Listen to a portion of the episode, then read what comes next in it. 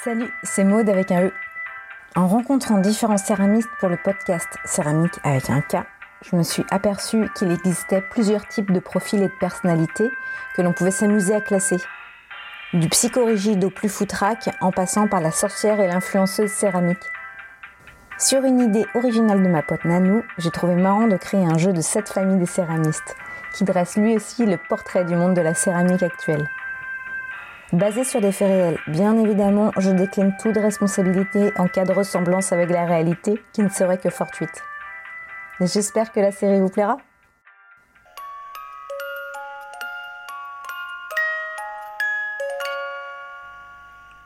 Dans la famille des potiers et potières, je demande la potière sorcière.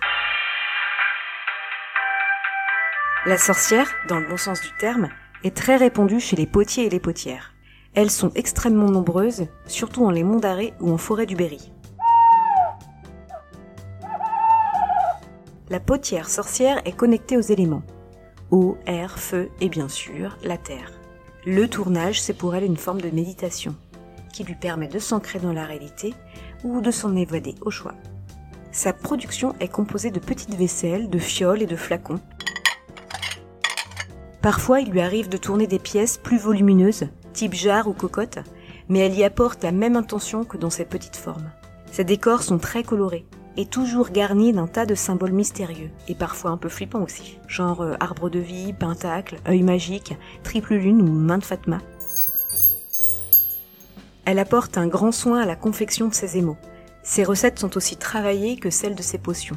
Elle n'utilise que les matières naturelles, cendres, coquilles d'huîtres ou différents végétaux qu'elle essaie tant bien que mal d'inclure dans ses compos d'émail. Elle travaille seule dans son petit atelier trop sombre, aux murs qui suintent lorsque l'automne arrive. Parfois, il lui arrive d'y faire entrer un stagiaire, aspirant sorcier lui aussi, ou alors elle accueille volontiers ses autres amies sorcières qui sont elles soit paysannes, soit artisanes. L'hiver, elle ne chauffe qu'avec son four électrique, qui est sa seule concession à ses rêves d'une vie plus écologique, en harmonie avec la nature, loin de toute aliénation matérielle.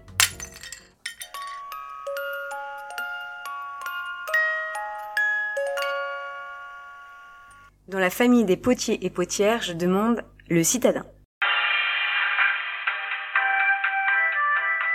Le potier citadin alors, euh, spoiler alerte, là je juge un peu. Donc, il vit généralement dans une grande métropole d'où il est bien évidemment originaire. Il sort d'une école d'archi ou de design et ses études ont coûté très très très cher. Aux grandes dames de ses parents, il a ouvert son studio dans un arrondissement populaire en cours d'embourgeoisement, ce genre de quartier où tu comptes 10 tatoueurs et 25 AMAP pour 100 habitants. Installé entre une épicerie qui vend des produits du monde et une école maternelle, il se fait plein de nouveaux clients auprès des familles de hipsters. Il est très copain avec son voisin d'en face, le vendeur de vin naturel. Son atelier est à la fois un concept store, une galerie et une petite école de céramique. Toutes les mamans du quartier se sont d'ailleurs inscrites pour les cours du soir. Il travaille beaucoup pour payer son loyer. Il donne des cours, organise des masterclass, organise des expos également, et produit pas mal aussi. Ses pièces sont très épurées et s'inspirent du design scandinave, bien évidemment. Il travaille essentiellement la porcelaine. Il pourrait couler et augmenter ainsi sa productivité, puis il maîtrise à la perfection les moules en plâtre, mais il est tellement exigeant avec lui-même qu'il préfère tourner, sans répit.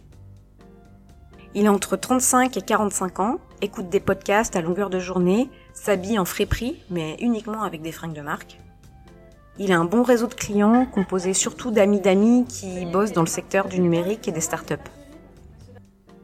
Et au final, même s'il est issu de ce même milieu et qu'il en revendique les codes, il adore être vu comme un rebelle, un esprit libre qui a préféré s'affranchir des contraintes matérielles pour vivre de sa passion.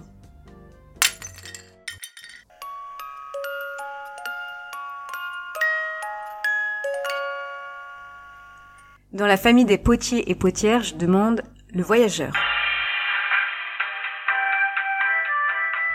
Comme son nom l'indique, le potier voyageur a exploré de nombreuses contrées. Routes, il voyage avec le minimum, sac à dos, basket et girelle. Il a fait l'Afrique centrale, où il a appris les techniques de l'estampage et du martelage dans différents villages de potiers. L'Amérique latine aussi, il en a un très bon souvenir. Là-bas, il a appris le décor et la terre vernissée avec un vieux potier à San Benito. Et son dernier voyage, c'était le Japon. Il y a six ans, avant le Covid. C'était pas ouf, mais en même temps assez génial. Il est parti pour un mois et il y est resté finalement six. Là-bas, il a visité des tas d'ateliers fabuleux et ancestraux, avec des vieux maîtres comme on en voit dans les docus sur National Geographic. Assis au milieu de leur jardin zen, les mains dans l'argile. Pas toujours très partageurs de leurs connaissances. Il a eu beaucoup de mal à se faire accepter comme petit padawan potier. Mais il a persisté, et au final a appris deux trois trucs. Notamment en émail et en cuisson bois. Il a même pu participer à la construction d'un four Noborigama. La classe. Son look maintenant le potier voyageur est particulièrement reconnaissable. Il est toujours soit pieds nus, soit en mule Birkenstock, ou chaussures de rando lorsqu'il part glaner la terre. Il porte au choix un jean bleu ou un jean bleu plus clair, pull en laine l'hiver, t-shirt décathlon l'été, barbe, bonnet. Pour finir, sa production. Il tourne des formes épurées, simples et extrêmement fines. Ses émaux sont brillants, pleins de nuances et toujours uniques. Il a une petite préférence pour les teintes vertes et brunes qui lui rappellent les paysages du Guatemala. Pour conclure, le potier voyageur est une personne passionnante, qu'il faut avoir croisé au moins une fois dans sa vie.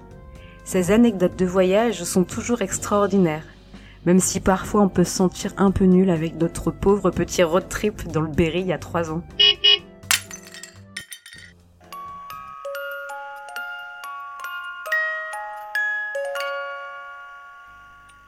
Dans la famille des potiers et potières, je demande le youtubeur. Le youtubeur est le plus jeune dans la famille des potiers et potières. Il est issu d'une famille de manuels, sa mère est costumière et son père ferronnier d'art. C'est son grand-père lui aussi potier retraité qui l'a initié.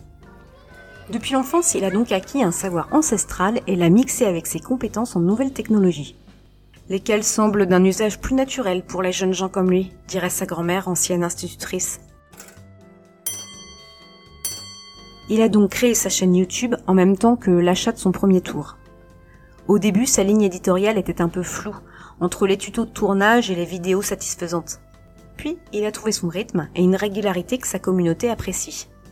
Les revenus publicitaires lui rapportent presque plus que la vente de ses pièces au final, et tant mieux, puisqu'il préfère faire du montage vidéo bien au chaud dans son canapé que du tournassage à l'atelier. Les vues de la chaîne ont explosé l'été dernier lors de la canicule. Il faisait très chaud dans son atelier mal isolé et sans s'en rendre compte, il s'est filmé en train de tourner torse nu. Énorme buzz. Il a eu comme une sensation désagréable d'être ainsi validé juste pour un peu de nudité dévoilée. Il a compris alors ce que pouvait être le quotidien d'une bonne meuf sur les réseaux sociaux.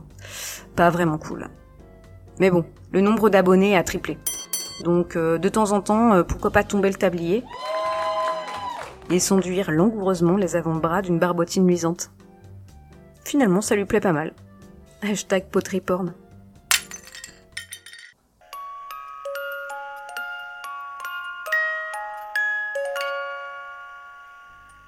Dans la famille des potiers et potières, je demande l'illustratrice.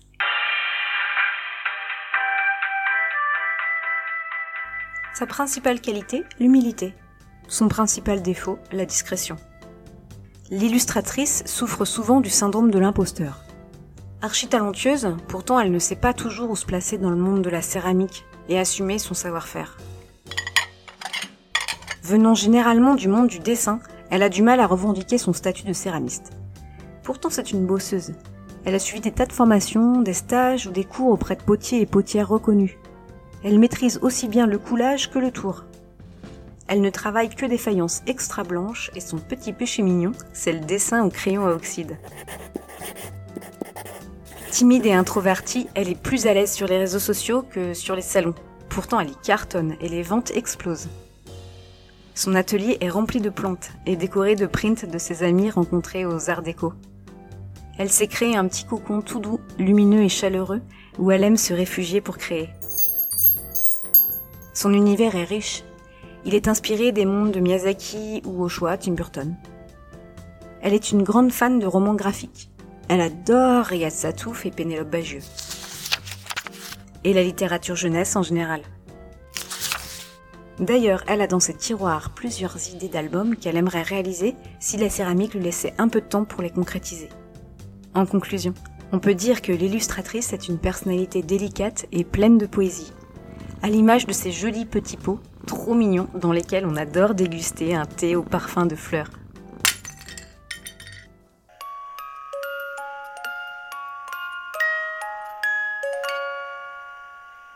Dans la famille des potiers et potières, je demande l'ours. Alors pour commencer, une rapide description physique. Grand, chevelu, style viking, main énorme. On se demande même comment il fait pour tourner des bols si délicats. Le potier ours vit dans un atelier cabane en lisière de forêt, où il fait de longues promenades pour glaner des herbes sauvages et faire des réserves de petits bois pour l'hiver. Son tour est installé à côté de son canapé et son four à gaz dans le petit appentis attenant. Mais il préfère le rendu de la cuisson bois sur ses pièces. C'est pour ça qu'il se réserve toujours une petite place dans le four à nagama de ses voisins lors des cuissons annuelles. L'ours, comme son nom l'indique, n'est pas très causant. Il préfère s'isoler dans son atelier et hiberner. D'ailleurs, on le voit peu sur les marchés de Noël. Il n'est pas très bon vendeur non plus. Aligner plus de 5 mots polis lui est très difficile. Mais ses pièces sont si belles qu'elles n'ont pas besoin de long discours pour toucher le cœur des gens. Il est même déjà arrivé qu'une dame fonde en larmes devant une de ses grandes coupes émaillées d'un bleu-vert profond, car elle y avait reconnu la couleur de la mer que toute petite elle voyait par la lucarne de sa chambre. À tous les âges de sa vie, le potier ours exerce une fascination chez les personnes qu'il croise. Très souvent, on tombe amoureux ou amoureuse de lui on rêve d'une vie simple, de la nature, entourée par ses bras protecteurs. Ouais, ses mains pleines de barbotines. Hein. Complètement cliché ce fantasme. Bref, si c'est de cette manière qu'il préfère créer ces magnifiques céramiques, laissons l'ours vivre tranquillement dans sa solitude choisie.